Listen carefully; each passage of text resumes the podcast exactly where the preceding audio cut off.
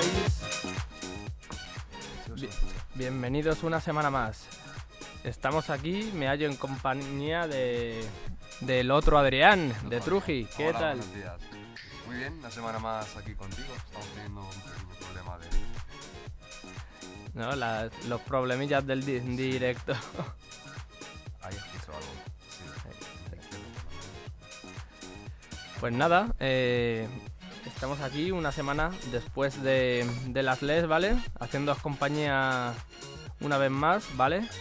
Y os recordamos, pues eso, que se nos puede escuchar en directo como ahora en, en lgnmedios.com y en YouTube, ¿vale?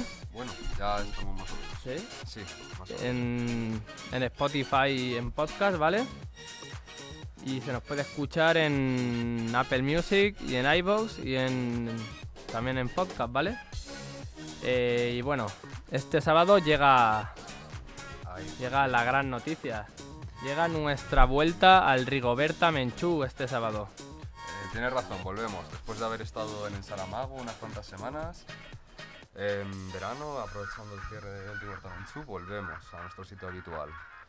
Recordad ahí en el Carrascal, todos los sábados, hasta las 2 al mediodía, ¿no? Eh, sí, eh, de 9 a 2 y después de 4 a, a 9. De 4 a 9. Que la gente necesita comer también. La gente que trabaja allí. Sí, hay que descansar. Bueno, ¿qué hora es, este? Adri? No... Pues es hora de jugar.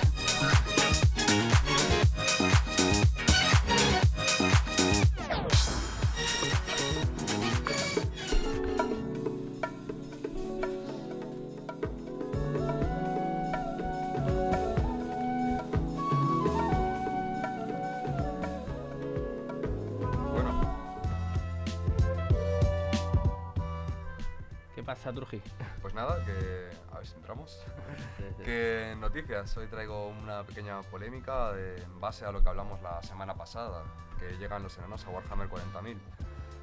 Eh, llevan unas semanas ya que las reglas son públicas, la gente ha podido echar sus partidas de prueba, ya sea en formato físico, haciendo proxies de las figuras. Las reglas son públicas o se han, digamos, conseguido. digital. Sí, ha pasado como en todos los códex de Warhammer 40.000, básicamente, a base de Se han filtrado. filtraciones. Solo tienes que buscarlo en Google y tienes acceso a las reglas.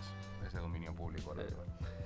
Eh, Entonces, ¿qué pasa? Eh, organizadores de torneos, de torneos de alto nivel, en Alemania en este caso, han propuesto de forma bastante pionera el banear la raza antes incluso de que salga el códex a la venta al público general o que salgan todas las figuras.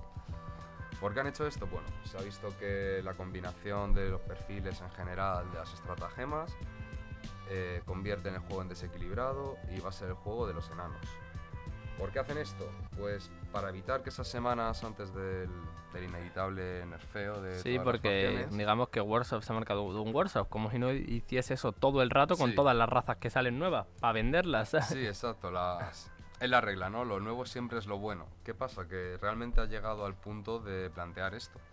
Estos juegos de, prueba se dan siempre con todos los libros y aunque se vea que una raza vaya a ser más fuerte que las demás en salida, no, no hay precedente de que se proponga esto.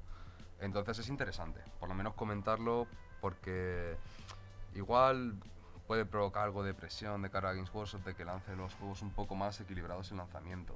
Más porque ahora mismo, de un tiempo a esta parte, está cuidando de, de su escena competitiva y tenemos un juego bastante nivelado. O igual le da igual porque lo que le interesa es vender. Entonces, si va a sacar el parche a los tres meses, con venderlo. Sí, bueno, pero si resulta que se le paralizan un poco las ventas por el baneo durante esas semanas y la gente espera a ver cuál es el resultado final, puede ser que tenga algún tipo de efecto, vuelvo a decir.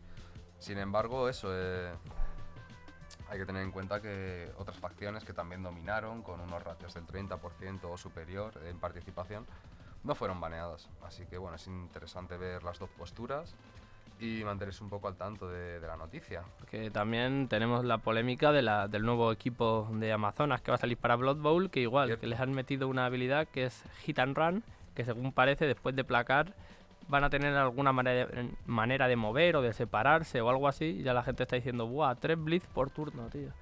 Sí, bueno, tres blitz por. Porque pegas y te mueves, eso es lo que hace el hit and run en teoría. Ah, bueno, pegas sí, pero tienes que estar en contacto al Sí. principio, imagino. Sí. Eh, será la tara, pero está muy bien. No sé, habrá que ver qué reglas completas tienen, valores en puntos y demás, porque no se sabe todavía, ¿no? No. Pues hay que estar atentos.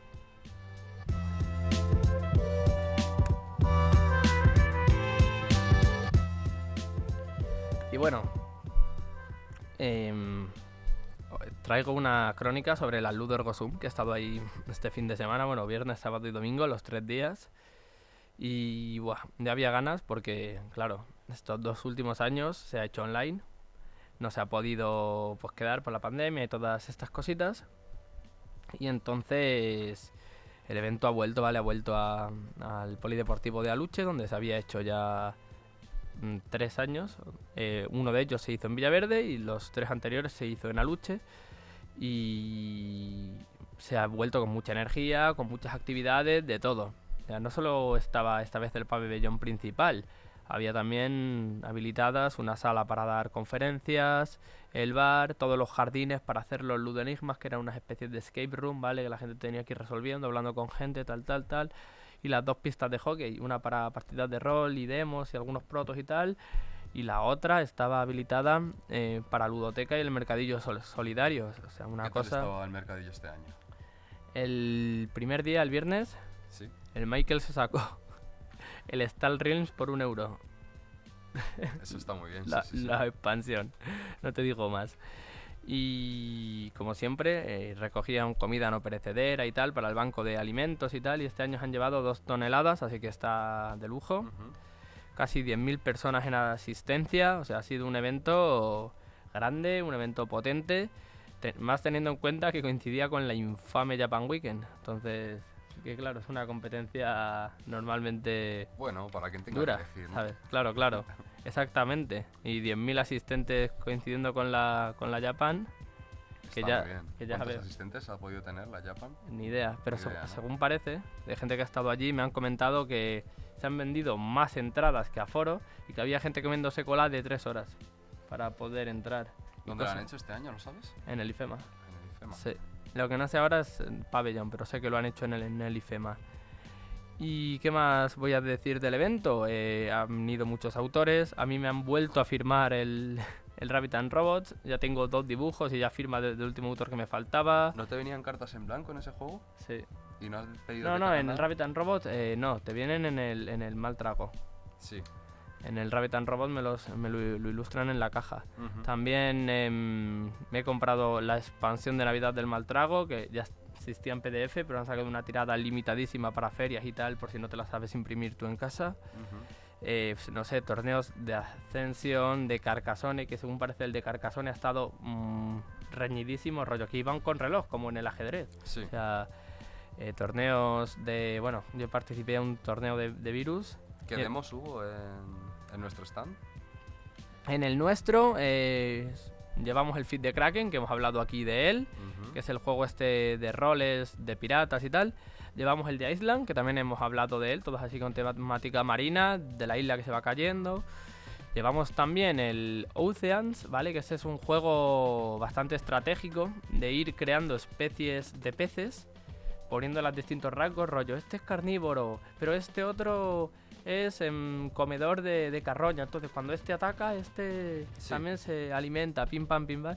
Es un... A tu el- propia evolución. el Oceans es un juego bastante complejo y con una estrategia bastante guay. Y después llevamos un juegazo que es el Happy Simon, que de hecho se- estamos sorteando uno, que las partidas literalmente duran un minuto, un minuto y medio. Es, es un, es un party de estos de echarte risas y, y demás. Y ahí estuvimos también con bastante presencia el sábado por la mañana. Y pues eso, o sea, yo creo que las LES de este año han sido igual una demostración de que se organizan actividades culturales de gran calidad, Ujú. a coste cero y con voluntarios todo. Así que Claro, pues esperemos es importante sí. recordar otra vez el papel solidario de las Sí. LES. que, que eso, que nadie ve ahí un duro y que son todo distintas asociaciones de, de toda España que lo organizan. Ujú. Entonces, bien, bien. Y hablando de jornadas, este día 2, el domingo, son las jornadas Tarcador en, en Parla, ¿vale? La, la Asociación Oráculo del Sur es el que las organiza, ¿vale? Eh, podéis ir el sábado al Rigoberta y el domingo para allá, así que sin ningún tipo de problema. Y tienen. Son unas jornadas normales, normalmente hay pues soft combat, tienen distintos torneos. Yo voy al de Blood Bowl, pero creo que va a haber de Magic también. Hay ludoteca, hay yo creo torneos de alguna cosilla más. Y se organizan en la Casa de la Juventud eh, de Parla, en la Pedro Cerolo. Y pues eso, ir si no, no tenéis nada que hacer y si queréis, si tenéis resaca ahí de las LED de, wow, pues yo me quedo con las ganas, pues ir, ir a, a la otra Starcador ahí en, en, en Oráculo del Sur.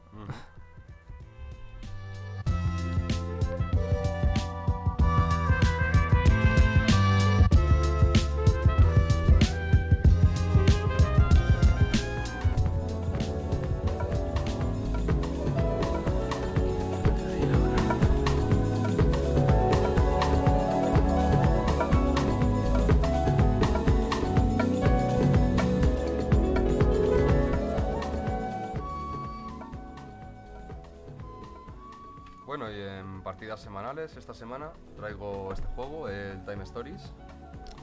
Es un juego de 2 a 4 jugadores. Una partida normal te puede llevar. Bueno, depende un poco de las personas con las que se juegue, pero el aproximado unos 90 minutos, hora y media. Ahora eh, desarrollaremos. Desarrollaremos un poco las mecánicas de juego, cómo se lleva una partida, porque Adri también lo ha jugado. Y vamos a analizarlo un poco. Los diseñadores En son- teoría la edad de juego es 12 años o más, pero yo creo que con que la persona sepa leer ya, ya puede jugar a esto. Sí, según la narrativa de la historia, porque son historias individuales, yo creo que Sí. hasta 7 años podríamos decir que tiene una temática adecuada. Sí. Es un juego así de misterio, de resolver enigmas. Y bueno, vamos antes con la Sí. parte técnica. Los diseñadores son Peggy Chasenet, Manuel Rozoy, ilustrado por Ben Carre, David Lecozu y Pascal Kidault. Lo edita Asmodee aquí en España y es del 2015.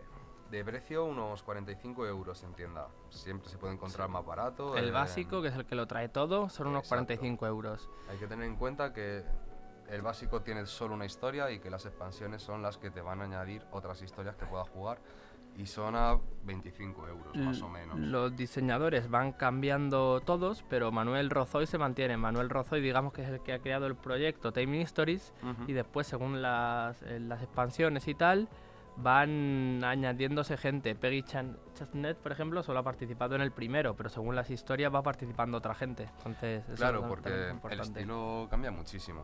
Tienes un estilo más cómic, tipo The Walking Dead, en una de las historias. Tienes uno de tipo rol, con una ilustración que recuerda a Sí. dragones en mazmorras. Ilustración más clásica, más neutra para otras historias.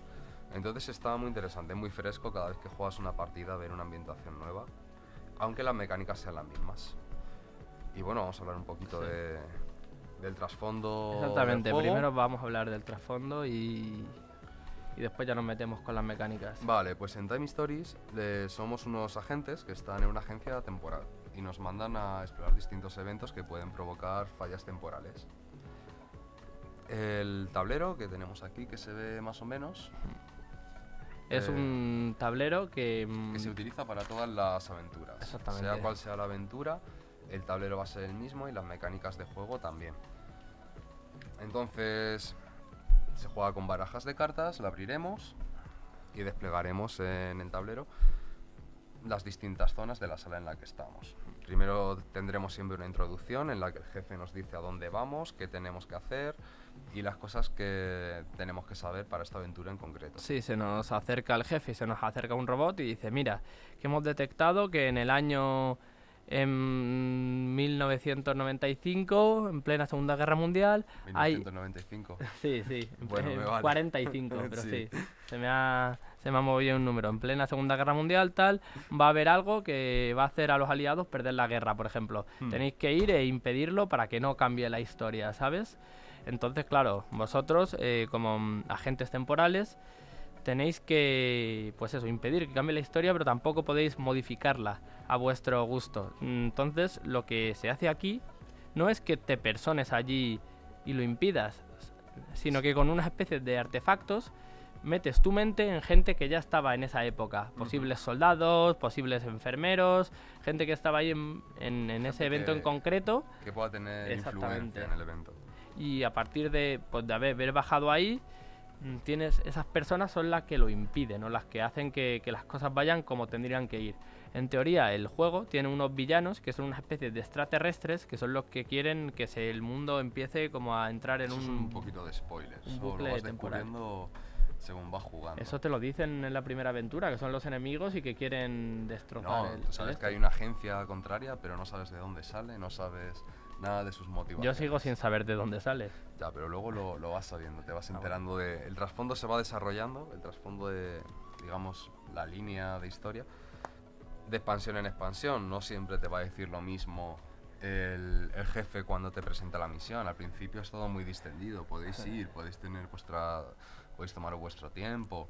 Y luego las cosas van siendo más apresuradas, más precipitadas y la historia va cambiando. Eh, bueno, comentar un poquito. Llegas a una habitación. Cuando se coloca el mapa tenemos un mazo de objetos, un mazo de eventos, un mazo de objetivos, un mapa que nos indica los sitios a los que podemos ir, la línea temporal que sería esta fila de aquí, porque tenemos un recurso que es el tiempo y se va gastando, es casi lo más importante del juego. Cada turno va costando una cantidad de tiempo y cuando nos quedamos sin tiempo se acaba el salto, que es como Hmm, se te llaman des- estas te desincronizas, como si te metes en el agua en Assassin's Creed 1. Pues justo. Y puedes volver a hacerlo porque se asume que no te vas a pasar las aventuras a la primera.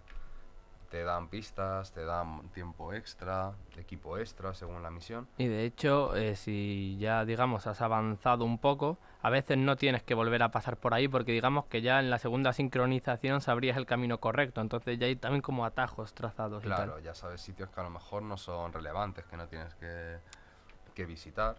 Y forma parte de la mecánica del juego. Así que es Claro. normal hacer dos, incluso tres saltos. Depende de todo como los jugadores. He jugado con gente que ha necesitado tres saltos para la primera aventura. Y también he jugado partidas de un solo salto y completar la aventura sin hacer trampas. Esto nos lleva a un problema de este juego. Al ser un juego narrativo con las habitaciones que son, los eventos que son, las opciones que hay, después de jugarlo una vez o dos, dos si eres muy olvidadizo, eh, ya te sabes la misión, ya no puedes estar participando de forma activa en la aventura. Puedes estar guiando, apoyando, tirando dados, pero eso es un problema, digamos, del juego, que no es muy rejugable. Cada expansión, pues lo mismo. La vas a jugar de nuevas la primera vez. Hay algunas que puedes tener algún fallo al plantearla, no os ha pasado. Hmm. Eh, pero bueno, Las- la mecánica sigue siendo la misma siempre. Te l- colocas. Dentro de las misiones sí que es verdad que muchas hay objetos o algún tipo de cosas que digamos que sirven para el trasfondo general de todos los time stories, que las conectan entre ellos, que de hecho te lo dicen, esta carta sácala y apunta por ahí que la tienes, tal y cual. Porque en la web, ellos también ¿no? en su web de Time Stories van poniendo cosas, te van poniendo, si has desbloqueado esto en esta, en esta expansión, pues métete aquí, cositas de esas, ¿sabes? Sí, en la web también te desarrolla más de la historia de personajes, de lo que estás investigando. Entonces es un juego denso. Aunque no sea rejugable, tiene para mucho tiempo. Y Mm. cada expansión tiene una ambientación. El básico, por ejemplo, es en un psiquiátrico, ¿no? Sí, el básico es en un psiquiátrico. Tenemos uno tipo dragones y mazmorras, como decía antes. Tenemos uno de una expedición al Ártico. Tenemos otro de zombies con un estilo de ilustración tipo The Walking Dead. Esa puede ser de mis favoritas, es muy divertida. Aquí tenemos Madame, que esta expansión todavía no la he jugado. Pero es del 1673 esa. Sí, es un, parece de la época del Renacimiento, ¿no? También, bueno, jugamos una en Egipto también. En Egipto, sí, esa fue también bastante divertida. Y luego tenemos una aquí de Que nos ahogamos. me ha llamado la atención que es solo para adultos, así Ah. que la temática, la ilustración y demás, no la he visto, tengo bastante curiosidad. A ver cuándo nos podemos juntar a echar una partidita. La, mm, es muy importante tener en cuenta eso, que además hay mm, veces que dentro de la misión puedes, digamos, eh, sincronizarte con otros NPCs y otras veces que el que te coges mm, te lo quedas para siempre. Entonces Sí. también tienes que tener en cuenta los perfiles, porque aunque sea un juego narrativo, vas a tirar ciertos dados, a veces hay combates. Entonces no os cojáis todos em, el mismo estilo de perfil, el combatiente o el tal o el cual, intentar tener un equipo un poco mixto, por es ejemplo. importante, no lo hemos comentado. Claro, claro. Que cada receptáculo tiene sus habilidades. Hay como normalmente tres tipos de prueba distintos y cada personaje tiene su número de dados asignado. Tenemos los típicos dados especiales de un acierto, dos aciertos, fallo y blanco. Y en función de esas tiradas pues iremos resolviendo misterios, abriendo cerraduras, peleando. La mecánica es la misma para todas las acciones al final. Entonces es una vez aprendido, una vez echado una partida con un grupo de cuatro personas, es un juego muy cómodo para echar una tarde. Te sientas y es como un escape room. Exactamente, y, mm, y lo que iba va comentando, que mm, no todas las aventuras, claro, tienen el mismo estilo de, mm, de jugarse. La de fantasía, por ejemplo, recuerdo que yo tenía un enano, que a lo mejor era bueno para combatir tal y cual, pero que después eh, para nadar veías que el pobre pues a lo mejor estaba un poco que Claro, no, no hacía pie el pobre. que no podía, ¿sabes? Sin embargo, en la que jugamos en Egipto, ¿vale? Eh, esa iba de, de ir resolviendo una cosa para mm, volver a ponerle la maldición a la tumba de Tutankamón, que alguien, como que se la, la había quitado. Entonces tenías que ir sincronizándote en otros bichos, en plan, de este me sincronizo a este, de este me sincronizo a este, y vas cambiando a distintas personas. Que hay a veces, incluso que... mm, no es que te sincronices, sino que lo típico en estos juegos, le haces un favor a un personaje y después el más adelante te hace un favor a ti y tal. Mm. Cositas de estas. Esa aventura tiene, yo creo que el momento más divertido hasta, hasta la expansión que llevo jugada. No sé si sabes cuándo me refiero, cuando vas buscando el veneno y lo Ah. consigues al final. No, no, se consigue al principio, el, Bueno, el claro. veneno. Sí, claro, lo consigues, pero se supone que es algo bastante raro de Sí. encontrar y solo tienes que llegar y, y te dice una persona, hey, parece que estás buscando justo esto. Y dices, "Ojo, ha Sí, sido sí. bastante específico, Llegas, pero... llegas y un, ca- un capataz o algo así te dice, mira, que estás buscando eh, esta especie de brea, ¿no? Mira, te la vendo de contrabando y tú, hostias. o sea, está llegando aquí... Claro, desde el principio. pensando, ¿y dónde encuentro yo esto que me piden? Y la primera persona con la que hablas es la que te lo vende. Esto es demasiado sencillo. Muy divertido, sí. Y yo la de Walking Dead, que es, bueno, la primera es la del psiquiátrico, ¿no? Sí. ¿De qué va la del psiquiátrico? En la de psiquiátrico te informan de que hay una falla que tienes que descubrir por qué se da. Y que en este caso se da en un psiquiátrico. No recuerdo el año y la ubicación, pero es un estilo americano. ¿no? Vale. Eh, entonces que Años 20 no voy a hacer spoilers de Vale. la historia, es que es destrozarlo para la primera. Entonces te sueltan ahí, poses a un loco y vas hablando con distintos pacientes, un enfermeros, médicos, investigas los alrededores y acabas resolviendo o no resolviendo el misterio. Claro. Que en este juego también hay veces que juegan con tu cabeza. Te dice, "Y tienes que hacer esto. O tienes que no hacer esto y descubres que te han estado jugando. Entonces, sin hacer spoilers, yo creo que hasta ahí podemos decir. ¿Cuántas expansiones hay? Me quiere sonar que siete, no estoy seguro. También sacaron hace poco otro, una, digamos, versión revisada del Time Stories. El juego básicamente es igual. No lo he probado todavía, pero tengo proyectado jugarlo dentro de poquito, así que igual. Vi aquí, hablamos aquí en el programa, en la sección de noticias, de que había salido una especie de, de expansión del Time Stories que no incluía ninguna aventura, ni incluía nada. Lo que incluía era eh, como una, mm, una nueva mecánica de que ganaban exper- experiencia los personajes. Entonces era como bastante llamativo. No la conozco esa. ¿Qué es? ¿Que tu personaje que está en la agencia va consiguiendo experiencia? Eso está muy bien. Exactamente. Porque sí que es verdad que los personajes neutros eh, son cero, un cero a la izquierda. No, Claro, claro. no significan nada hasta que no poseen el, El el receptáculo. sí. receptáculo. Después está muy interesante, tengo que echar un vistazo a eso. Mm. Y el juego, eh, básicamente, eh, pues es eso. Al final viene a ser mm, la mecánica súper sencilla, pero lo que tienes que tener claro es eh, la gestión del tiempo, ¿vale? El tiempo se va gastando eh, cada X movimientos por las, eh, por las casillas en las que va a haber las cartas, las tarjetas, ¿vale? Porque cada una es una escena. Rollo, a lo mejor te pone, entras al palacio y ves un hombre jugando las cartas, ves una mujer fregando, ves tal. Entonces, según a la carta todo, según a la carta que vayas, es una escena u otra. Claro, cuanto más jugadores, a más escenas puede, puede, puedes ir. Pero en el mo- momento que, digamos, que yo estoy en la escena A y paso a la D ya he gastado un tiempo. Por eso, si soy varios jugadores, se hace todo al mismo tiempo. Pero al cambiar de escenario, se tira el dado de tiempo y eso... Puede ser uno o tres de tiempo que pierdas cada vez que te estás moviendo de sitio. Entonces hay que medir la cantidad de desplazamientos que haces en el mapa, asegurarse de dejar todo bien explorado eh, dentro de lo posible, porque a veces que dirás, mira, esta escena no, no me compensa verla porque ya no me llego. Hay a, veces que vas con un amigo que solo compra especias, porque Claro, sí. Un saludo a Alejandro desde aquí. Compró especias en Egipto y todavía espera usarlas dos no, no, después. En el de fantasía. ¿Fue en el de fantasía las especias? Sí, era el mismo traficante que te vendía la reina de las hadas, esa. esa. pues todavía, dos aventuras después, sigue esperando el momento en el que necesita los, las especias, condimentos. Al final de la misión, depende de.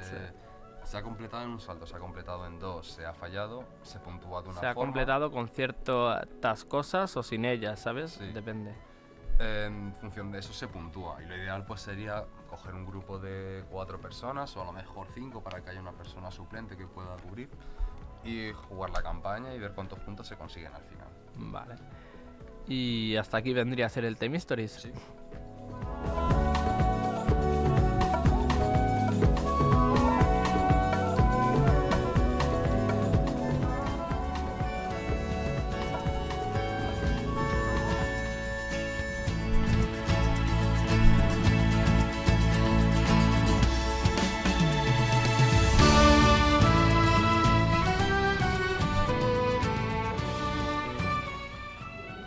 Bueno, pues una vez más me enorgullece presentar a Enrique, el tipo con más clase de este lado del océano, que por fin le conocí en persona. Este fin de semana nos conocimos, teníamos ahí algunas cositas que hacer, pero nos vimos al final y fue un, todo un momentazo. ¿Qué tal, Enrique? Hola, buenas. Hola, Enrique. ¿Qué tal? ¿Cómo estamos? Muy bien. Bien, hombre, ¿tú cómo estás? ¿Qué tal? Pues a ver, estoy temblando ahora mismo. ¿Y eso? Pues porque mm, el David Velasco y yo hemos tenido que tomar una decisión drástica que no nadie sale ganando con algo así, pero hay un momento en que el respeto, la dignidad y la lucha por los derechos de uno pues te obligan a tomar decisiones complejas y he tenido que tomar una. Bueno, pues mientras sea al final lo mejor para vosotros, adelante, ¿no? Sí, nos toca eh, dar marcha atrás en la campaña del Kickstarter de Compañía de Expediciones porque creemos que la editorial no está cumpliendo con los mínimos que se le puede exigir a una editorial con el cuidado y el cariño con el que debe tratar a sus mecenas y te incluyo dentro de los mecenas a los autores. Los autores nos merecemos, después de cientos de horas de trabajo, nos merecemos una atención, un cuidado y ya ni siquiera eso, un respeto eh, como, como como autoridad intelectual de la obra y necesitamos eh, algo que no hemos obtenido día tras día hasta que ya por fin hemos dicho, mira, hasta aquí, no podemos soportar que la gente siga quejándose, expresando sus dudas, expresando, expresando sus inseguridades y que la editorial no dé la cara nunca, en ningún momento. Así que eh, os estoy dando la exclusiva.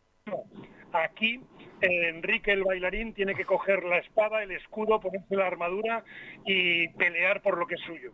Pues un aplauso para ti, para David, por haber tomado esta iniciativa y, a por ello, que entonces habéis roto con la editorial, ¿no? Claro, nosotros ahora necesitamos que aquellas personas que han jugado la demo, aquellas personas que han visto los vídeos en YouTube o aquellas personas que oyendo mi cálida y radiofónica voz consideran que detrás de, ese micrófono hay alguien que vale la pena darle un, un, cariñito, coño, si lo único que pedimos es un cariñito, un cuidado, pues que se salgan de la campaña de compañía de expediciones y esperen noticias que van a llegar calentitas en breve sobre cómo formar una comunidad en la que empecemos desde un punto de vista saludable, sano y respetuoso. Si la campaña al final llega a, porque la quedan cinco días, llega a su meta y, envían el, digamos, el trabajo y todo a los mecenas, eh, ¿qué haríais vosotros? Pues hombre, yo como soy mecenas también, eh, bueno, y, en el contrato pone que yo recibo también tres copias del producto, así que yo disfrutaría del producto porque es espectacular, pero es verdad que, mm, que voy a luchar para que no se financie porque considero que la editorial eh, no, ha, no ha respondido y ahora mismo tiene que sufrir las consecuencias como las voy a sufrir yo, Claro. que pongo en peligro, eh, pues eso, el trabajo de un año y medio que en las circunstancias en las que vivimos los artistas, pues un año y medio de trabajo con un hacer un proyecto, de repente verlo temblar de esta manera, pues imagínate, mis bolsillos ahora mismo, pues claro, ahora mismo me, me echo en la cuneta y saco una pierna a ver si alguien me quiere recoger para llevar unos, unos euros a casa. Oye, Enrique, una cosa, a ver si lo estoy pillando bien. Eh, la campaña del Kickstarter ahora mismo sigue activa a través de la editorial, ¿no? Y lo que se está pidiendo es que, que se eche para atrás el mecenazgo para que ese proyecto no pueda salir y un poquito más adelante sacarlo vosotros, ¿no? Eso es. A ver, nosotros ahora, ya, por desgracia, aunque es un, es un tema que posiblemente a los oyentes pues no les atraiga, pero y después hablamos de cosas más divertidas, pero que en, leyendo los contratos, que son la- lo, que, lo que me dice mi padre, hay que pelear con, al construir el contrato para no pelear después. Sí. Quizá pues nosotros inexpertos, nuestro contrato no es muy favorable en muchas cosas, pero sí que tiene un botón nuclear. Sí. Y es que nosotros no hemos perdido los derechos de la obra en términos digitales. No tenemos los derechos en papel, pero sí tenemos los derechos digitales. Por lo tanto, ya te puedes imaginar por dónde van los tiros. Bueno, sí, que se viene una historia bastante compleja, ¿no? Claro, nosotros sí que deberíamos poder sacar eh, compañía de expediciones dentro de dos o tres días con el mejor formato posible y con la mayor alegría y, y pasión de hacer llegar el producto, pero ahora en un formato digital. Y oye, cuidado que aunque a mí no me gusta el formato digital, eh, lo, de, lo, de to- lo de con tocar con un dedito y que te lleve a la sección 2537 Es cómodo. tocando la pantallita tampoco está mal. No, me, re- me recuerda al Monkey Island un poco, ¿no? Sí, sí. Pues Bueno, Enrique, eh, pues todo nuestro apoyo desde aquí. y Sí, ahora vamos apoyo. a hablar un poquito, ¿no? Como tú dices, de cositas más divertidas, ¿no? Del Marvel United. Hombre, hombre, hombre. Ese, ese, ese juego, después de las cositas que vamos a decir ahora, ese juego debería patrocinarnos a vuestro programa de radio y al cuarto de juegos que tengo yo en mi casa. si nos patrocina empiezo a pintar figuras chibi, lo prometo. sí, señor. Eh, pues mira, el- ¿vosotros habéis, habéis tenido la suerte de jugar o todavía no? Yo solo he visto las figuras. Yo el Marvel United, un amigo mío entró en el Kickstarter y lo tiene todo, tiene las 12 cajas con todos los personajes, pero después el chaval nunca tiene tiempo, así que ni lo he olido, ¿eh? Fíjate tú la paradoja. Ah, amigo. Pues mira, en su día la empresa, no sé cómo se pronuncia, Camon o algo así, o como, como Cemon, ¿cómo la llaman? Sí. Ah, es la de Cool Mini or Sí, Not, ¿no? sí. Esa, esa. Sí. Pues eh, hay varios juegos que han sacado que son preciosos, de las miniaturas, el zombicide y cosas de esas, pero que luego a mí el juego me daba pereza, eh, la mecánica, el montarlo, todo eso. Pero en este caso el Marvel United es un juego que yo creo que combina, que le puede gustar a niños, le puede gustar a adultos, que es muy fácil de jugar, que es muy rápido de montar, eh, es el material es precioso y sobre todo tiene una particularidad muy interesante, que es muy, muy, es absolutamente rejugable, eh, porque sería como cuando aquellos, en, en mi época recuerdo que había una cosa que se llamaba como, ahí no me acuerdo, que era como minijuegos o algo así, que te venía el ajedrez, las damas, el parchís, Sí, sí. la oca, que venían como muchas cosas, ¿no?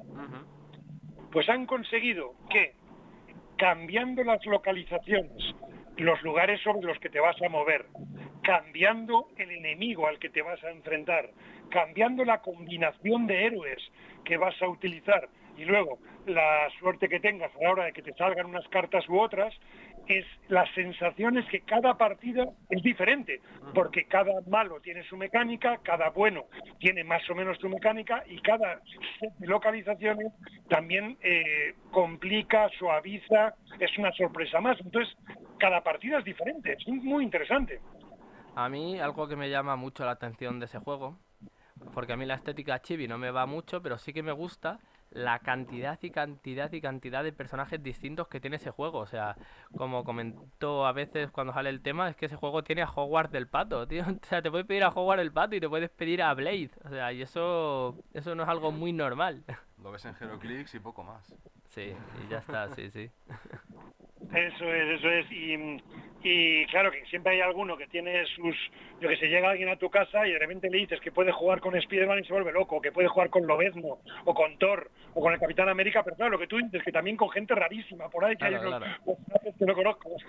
Claro, claro, te dicen, oye, pues quiero jugar con Spectrum y está ahí, porque está Spectrum en el juego de Mónica Rambeau, la Capitán América 2, o sea, la Capitán Marvel 2, está eh, en el juego. O sea, hay personajes de estos que solo conoce la gente más, más friki, ¿no? O sea, están ahí y eso es algo que a mí me encantó en cuanto me puse a ver la cantidad de, de personajes que había. Está América Chávez, que ahora se ha hecho un poco más popular por la película segunda de, de Doctor Extraño, pero eh, no la conocía nadie hasta esa peli, ¿sabes? Sí, sí, sí. Además, por ejemplo, el otro día mi chica eh, le íbamos a jugar y entonces le dije, elige un personaje. Y me dice, voy a coger a este Spiderman. Y le dije, no, no, ese es Morales. Y se empieza a partir de risa y dice, ¿cómo que Morales? y digo, no sé. En las películas, según parece, hay un amigo que, que- que creo que también se pone, yo no lo sé porque yo no lo he visto. Y me dice, ¿pero cómo va a ser Morales? Y yo me, me moría de risa con ella. Sí, sí. Miles Morales, el segundo Spider-Man, sí. Es, pues eso, al principio empe- empezó en el mundo Ultimate y después se cambió y ya está en el mundo normal también. Y sí, es pues eso, es un chaval adolescente que acabó teniendo también los poderes de Spider-Man. Además, este chico tiene algo que no tiene Spider-Man, porque Spider-Man todo el mundo sabe que es ágil, súper fuerte, pero que por ejemplo las, las telas de araña las tira con un aparato, ¿vale? O sea, tiene el sentido arácnido y tal, pero este chico sí que tiene poderes reales, pega como electro- electroshock por su piel, entonces es digamos el único Oh. Spider-Man con poderes suyos, ¿sabes? Ya, ya, ya, fíjate. Fíjate, pues yo no- antes, Sí, dime, dime. Decías antes que llega alguien a tu casa, ve a Spiderman y le pones a jugar con él. ¿Tú dirías que es viable y disfrutable coger y enseñar a un amigo, a lo mejor no muy jugón, y que disfrute esa primera partida? Seguro, ¿Cómo de seguro. complejo es? Es que mira, yo soy una persona compleja, con, con una mente retorcida, que le gusta la oscuridad de, de la fantasía, eh, chunga, eh, todo lo que sea eh, para adultos. Y, Sí. y no sé cómo este juego, que es un poquito Disney, que es un poquito light, en lo que vosotros acabáis de decir, con unas miniaturas cabezones, Sí. que lo que, te, que lo que hacen es sonreírte, que no parece ni que te van a pegar, a pegar un puñetazo. Pues me lo paso bien jugando, fíjate. ¿Me estaré haciendo mayor y blando? No, no, no, no. Todo el mundo tiene su, su gusto rarillo. Incluso Eso para él sí. mismo. Claro, de- dejarme que os comparta que en la mazmorra de Rick Sol, que es como que es mi, mi seudónimo en el mundo de los juegos, Sí, sí. y es el cuarto donde yo juego, por supuesto que hemos cambiado algunas cosas y por quisiera dar algunos consejos a la gente que va a jugar por eso del juego dentro del juego. Vale. ¿Sabéis yo lo que les cuento a los muchachos cuando vienen a jugar a mi casa? A ver. Les digo, lo que, hago es que las localizaciones, en vez de ser las localizaciones de los superhéroes, Sí. a veces pongo la mitad de las localizaciones de- que vienen en el juego y otras que me he hecho yo en casa con lugares representativos de mi pueblo. De tal manera que se quedan flipados porque de repente ven que van a jugar en el Mercadona, en el Ayuntamiento, en la Guardia Civil, en el Parque de París. Entonces, claro, de repente, claro, ellos dicen, ostras, pero eh, Cráneo Rojo ha invadido mi pueblo. claro, claro. Ya le Y- estás metiendo en la partida directamente. Claro, y, y- y a la vez les, les pongo Times Square, Brooklyn y Queens para que además eh, cuando el malo se mueve está afectando a Nueva York, pero también está afectando a mi pueblecito de las Rozas.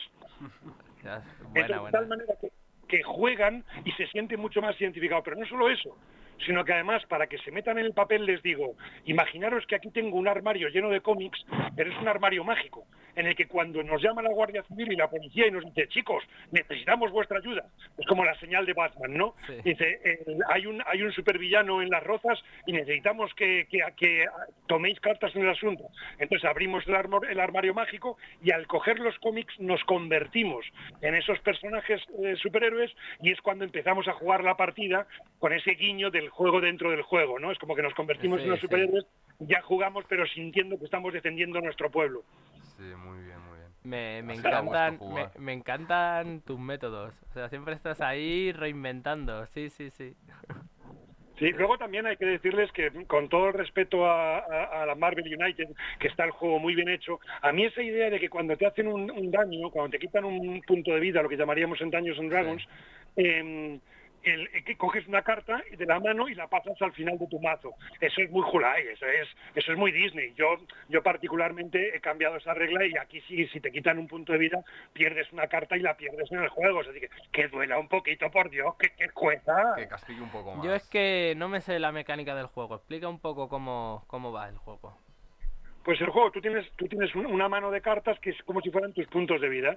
Entonces cuando vas perdiendo cartas, vas perdiendo puntos de vida. Y si caes inconsciente, luego recuperas la mano al siguiente turno, pero es un ciclo, es algo cíclico porque tú en realidad nunca te quedas sin cartas. Eh, pero cuando juegas, como yo te digo, sí que al perder cartas te duele porque tu mazo cada vez es más pequeñito. Entonces de alguna manera te duele más. Vale, vale. Eh, ¿Cómo va la cosa? ¿Los villanos cómo atacan? O sea, yo es que no he jugado nada. Explícame el juego. Claro, claro, desde, desde cero. Pues eh, los villanos tienen su propio mazo, que por eso es diferente cada malo, y tiene aparte sus propios objetivos. Cada malo tiene sus objetivos. Y entonces es, es, como que, eh, como si fuera un cómic, tú vas colocando las cartas como si estuvieras construyendo las viñetas de un cómic y vas desarrollando una historia. Y en la historia, al principio tú no puedes eh, hacer daño al villano hasta que consigas o salvar un X número de civiles o derrotar un número de matones o resolver una serie de misiones. Entonces tú vas corriendo contra el reloj intentando resolver esas misiones de tal manera que, mm, que cuando que me, me, he perdido un momento. Que estaba estoy, estoy en un coche y, y escuchando, pues me bajo un segundo. Em, lo que sucede es que cuando resuelvas esas misiones vas poco a poco consiguiendo encerrar al villano hasta el punto en el que él empieza a darse más prisa y luego la siguiente vez que resuelves otra de esas tristes, por así decirlo, como mm, mm, pantallas, por llamarlo de alguna manera, pues ya hay un momento dado en que ya se te activa el que puedas hacerle daño. Vale, ya, ya el villano sale de su escondrijo, ¿no? Deja de enviar matones y va él personalmente a, resolver el asunto. Algo así. Entonces, quizá, una, por supuesto, ya lo hemos hablado vosotros y yo, el juego es cooperativo. Claro. Entonces, tú, la inteligencia artificial del juego es la que maneja al villano y las cosas que van sucediendo, y entonces tú, todos los que juegan son héroes. Aunque han sacado diferentes modalidades de grupo contra grupo, que alguien pueda manejar al villano, que siempre te dan más opciones. Pero el juego en sí, la experiencia completa, es todos contra el villano. O sea que aquí no va a discutir nadie. Bien, bien. Y la otra diferencia que tiene, que parece como curiosa, es que si tú usas una carta que, por ejemplo, tiene dos puñetazos, el siguiente que juegue es como que se asocia contigo y también puede usar tus dos puñetazos. Si yo te dejo a ti una heroicidad y un desplazamiento, el siguiente que juegue va a poder usar tu heroicidad y tu desplazamiento. Es decir, como que se van acumulando con la carta anterior, de alguna manera que sientes una especie de cooperación entre unos y otros. Claro, como tienen que cooperar los superhéroes, pues está bastante eh, bien, según lo cuentas. Y cada yo superhéroe... eso lo he cambiado. cuenta, cuenta. ¿Sí? ¿Lo has cambiado? Yo, ya, termino con esto, o sea, con, eh, respecto a esta parte. Ah, em, yo eso lo he cambiado porque a mí no me gustaba sentir que, por ejemplo, si tú, el Capitán América estaba en Brooklyn y yo estaba en Queens, que yo pudiera aprovecharme de tus, de tus eh, símbolos en tu carta porque sentía que estábamos separados. Entonces, yo lo que me he inventado es que en vez de que, el juego original dice que tú puedes usar, esté donde esté el héroe anterior, tú puedes usar sus símbolos, solo los del héroe anterior. Si tú, por ejemplo, el hombre de hierro, Iron Man acaba de jugar, pues del Capitán América, ¿vale? El, Capitán América se aprovecha de los símbolos de Iron Man, esté donde esté, puede estar incluso en otra dimensión, porque a lo mejor hay una localización que es otra dimensión.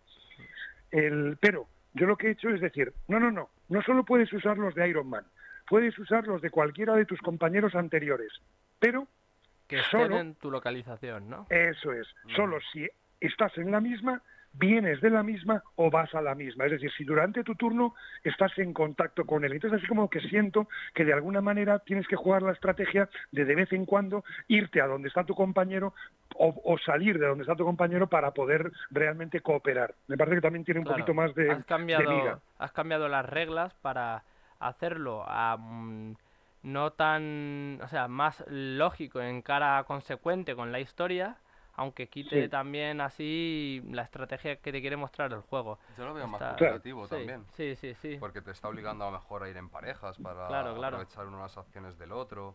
O, como dice Enrique, jugar alrededor de moverte de las localizaciones que no sé cómo va ese sistema, la verdad. ¿cómo eh, eh, exactamente, bueno, voy a contar una pequeña anécdota. Eh, aprendí a jugar en, la Luz de el nuevo juego que ha salido de Batman, uno que ha sacado, juraría que es Zacatrus, pero no me arriesgo mucho ahí a decirlo. Un nuevo juego que es de Batman, es de uno o dos jugadores, da igual, es del Caballero Oscuro Regresa, de, de los cómics, ¿vale? Y va por libro, libro 1, libro 2, libro 3, libro 4. De campaña y puede ser de un jugador contra la IA o de, de dos jugadores. Y en el de Batman este, eh, vas con Batman y un aliado, que a lo mejor puede ser em, el comisario Gordon, o puede ser el cuarto Robin, o puede ser, depende, ¿vale? Pues ha- hay un mo- momento, pasada X fase en, en- en la aventura, que te dejan trazar eh, rutas, porque ese juego va por rutas, tú vas andando por carreteras o por puentes. Y el tío que me estaba haciendo la demo me dice, aquí el juego es muy ambiguo, y claro, o sea, Gotham es una ciudad enorme, tiene un puerto abajo, tiene tal, tiene como cuatro, no, tiene tres distritos divididos a su vez en subdistritos. Dice, la única regla que te pone aquí es que tú no puedes cruzar un camino que ya esté hecho, pero yo puedo hacer así. Y me coge el tío un boli, porque el, el tablero es tablero de este que se puede escribir con boli de estos y después borrar sin ningún problema con los que escribes en las, en las neveras, ¿no? Ujú. Y me dice, yo puedo hacer esto. Y hace... Se hace una ruta que recorre todo Gotham desde el norte hasta el sur. En plan, de arriba abajo, bra, sin, sin tocar nada. Y me dice, mira, ahora puedo llevar a Gordon desde esta esquina hasta a esta otra esquina en un solo movimiento. Y digo, madre mía, me dice, sí, sí, está arreglado, no hay quien la entienda. Igual ha- hace falta un ajuste, yo Sí, creo. sí, ¿no? sí, sí, sí. ¿Pero era demo del, del creador o de alguien que llevó el juego? De- era una demo de alguien que contrató Zacatrus para, para presentar el juego. Y él mismo os dijo que Sí, esa regla sí. era... Sí, sí, nos dice, mira, fíjate, hace así, y el tío se pone a hacer ahí un camino que no tocaba ningún otro camino, porque sí, toca acaba, pero sí que es verdad que te llevaba desde el puerto de Gotham, abajo del todo, hasta casi la mansión de los Wayne arriba del todo, en plan así, haciendo giros así, mira, por aquí no toco nada, ahora giro aquí, ahora me meto aquí, plaza arriba. La mitad del juego Madre mía. Sí, sí, sí, sí. Porque claro, eh, Batman se puede mover entre distritos todo lo que quiera, pero por ejemplo, el comisario Gordon ya está un poco mayor el hombre y solo puede andar de... mm, Donde le deja el de, 84. de, de tres en tres, ¿sabes? Y me decía, mira, ahora llevo a Gordon desde aquí a aquí. y digo, madre mía, tío.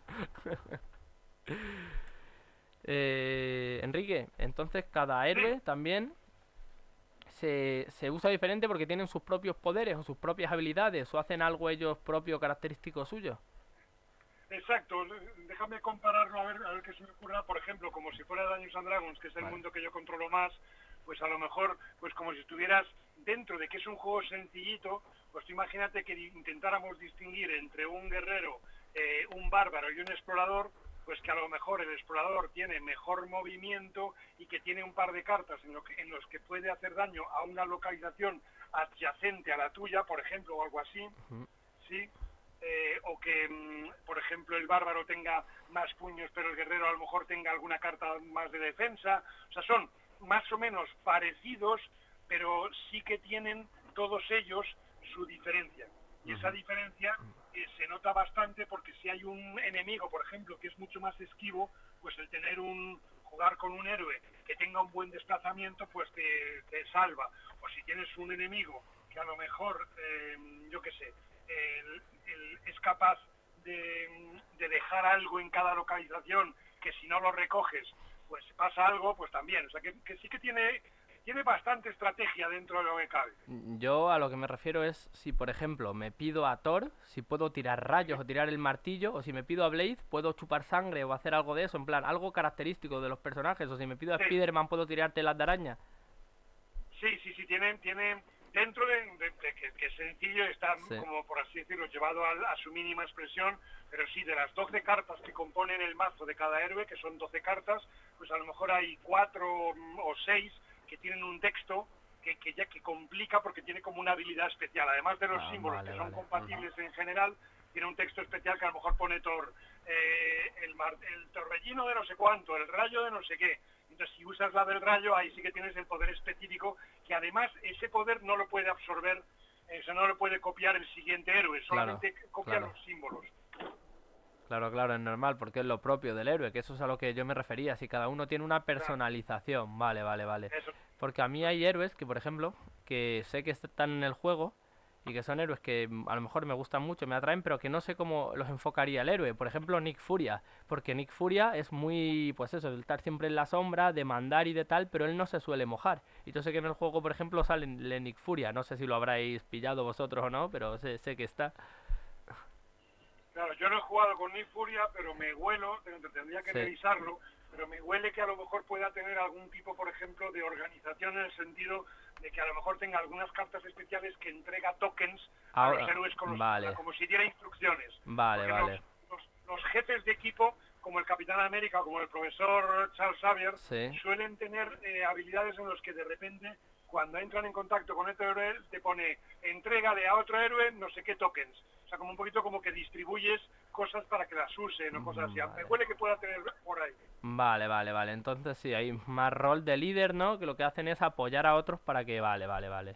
Para que ataquen más. Por ejemplo, una de las cartas más famosas del juego, porque porque viene en la caja base y es el primero que hemos jugado todos, es Hulk. Entonces, por ejemplo, el, es el Hulk aplasta, o Smash, o Hulk, Hulk Smash, o algo así. Esa carta es, es, una carta que eh, tiene una flecha, que es lo que sí que puedes compartir, un desplazamiento, y luego pone que hace daño uno a todo lo que haya en esa localización, tanto héroes como villanos, como civiles, como matones, todo. Entonces es graciosa porque la, siempre que la usas, pues sueles pillar a algún compañero y la usas para limpiar.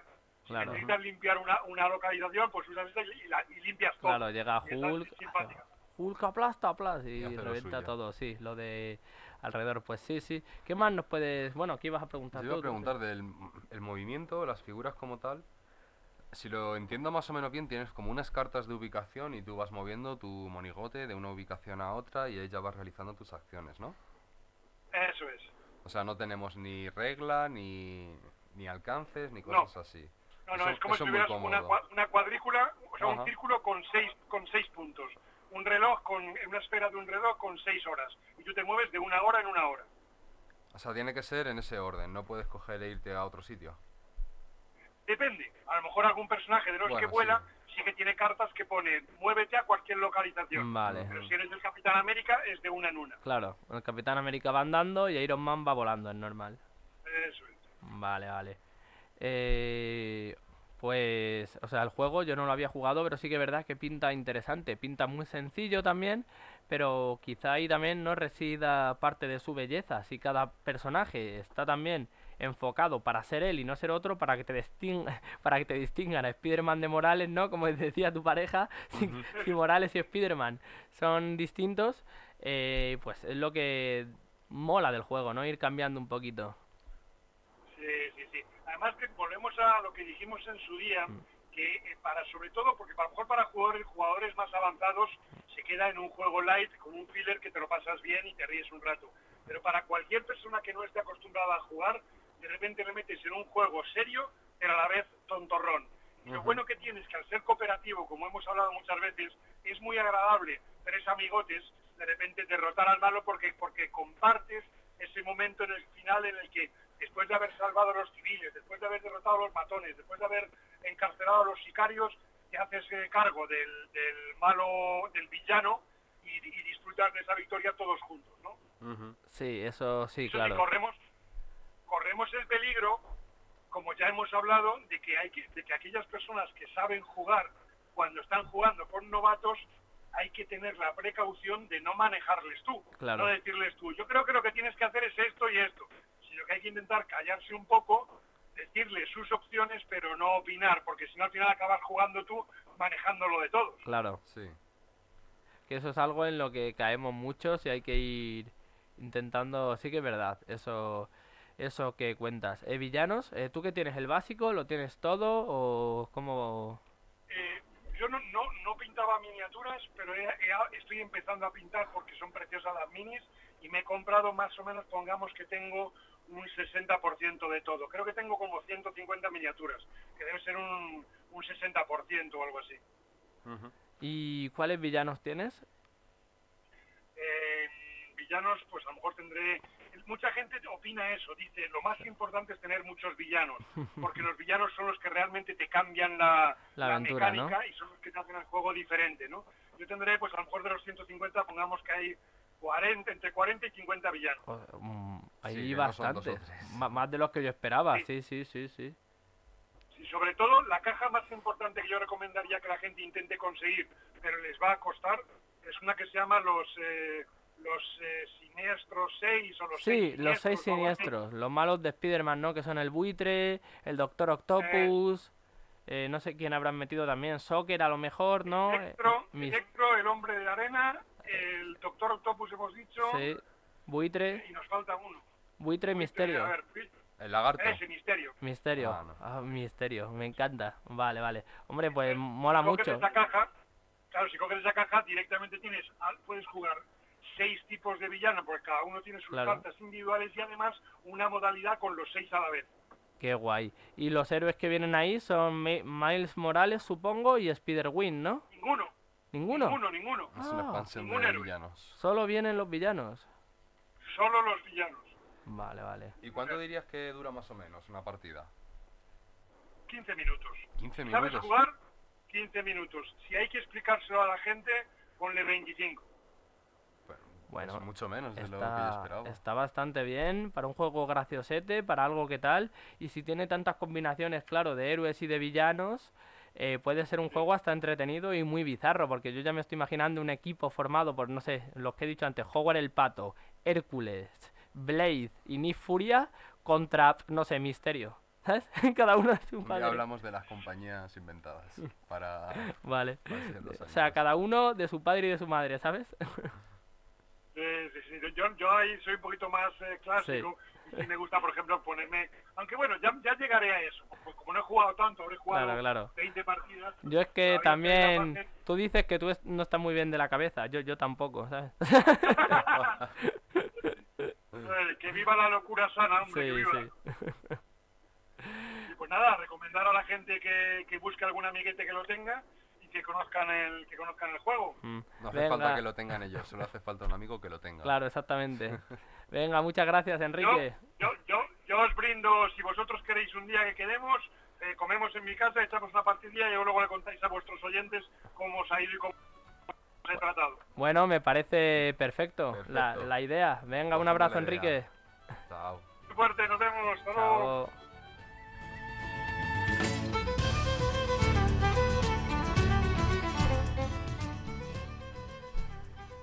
Bueno, Adri, esto ha sido todo por Sí, hoy, ¿no? hasta aquí hemos llegado. Al final el programa ha ido bien, a pesar de, de los problemillas del directo, del, del principio. Así que bien, bien. Y nada, decirle a la gente que eso, se nos puede escuchar desde lgnmedios.com o en podcast desde Spotify, eh, Apple Music O iVoox. y, o iVoox. Y en LGN, o sea, en Spotify buscar la, la lista hecha por Sergio Osa Moreno, ¿vale? Eh, los ha recopilado ahí todos los programas y tal. Puedes contactar con nosotros a través de radiojueganes.gmail.com, por Telegram, arroba comunidad jueganes con doble S. Y desde ahí hay varios grupos al que puedes entrar, el grupo de pintura, en el que está este señor, el de juegos de mesa, el de rol. En el hay- que soy más activo, porque los demás todavía no los he visitado.